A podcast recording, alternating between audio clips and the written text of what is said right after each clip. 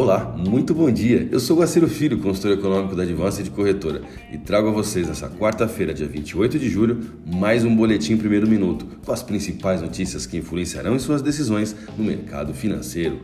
Bolsas mundiais. A bolsa de Xangai encerrou o dia com queda de 0,58%, enquanto a bolsa japonesa Nikkei queda de 1,39%. Mercado futuro norte-americano. Dow Jones Futuro alta de 0,01%, S&P 500 alta de 0,20%, Nasdaq alta de 0,25%, Europa DAX alta de 0,08%. Acabou a espera. Hoje, a partir das 15 horas horário de Brasília, teremos a declaração do FONC, taxa-alvo de fundo do FED, e 30 minutos após, uma coletiva de imprensa. No pregão de ontem, o índice Bovespa fechou em queda e ainda sobre cautela, devido à espera desses dados do Fed, de forma que o mercado busca qualquer sinal de possível antecipação para o corte de estímulos monetários. Os índices acionários norte-americanos encerraram a terça-feira em queda, interrompendo uma sequência de cinco dias de ganhos.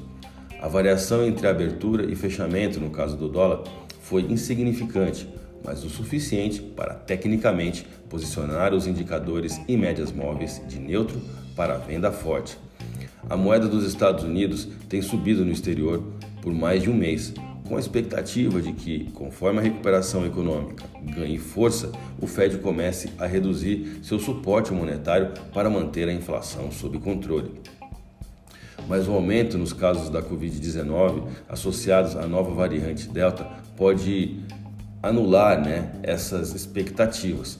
O dólar teve uma boa alta no verão, lá no hemisfério norte, e observamos que esse fator risco que o Fed representa foi suficiente para que os otimistas, no caso de um dólar, é, reduzissem as suas apostas. Vamos aos gráficos? Eu vou comentar sobre o dólar agora, tecnicamente. O dólar sofreu uma volatilidade de 1% entre os extremos durante o pregão dessa terça-feira, dia 27 porém um, com uma variação mínima entre a sua abertura e fechamento.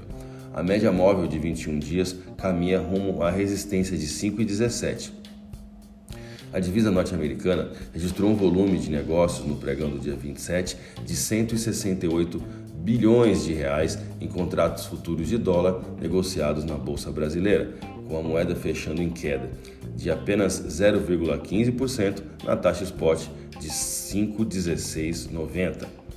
Falando sobre o euro, ele pouco mudou também, uh, com uma média móvel tocando na linha de tendência de baixa da última sessão.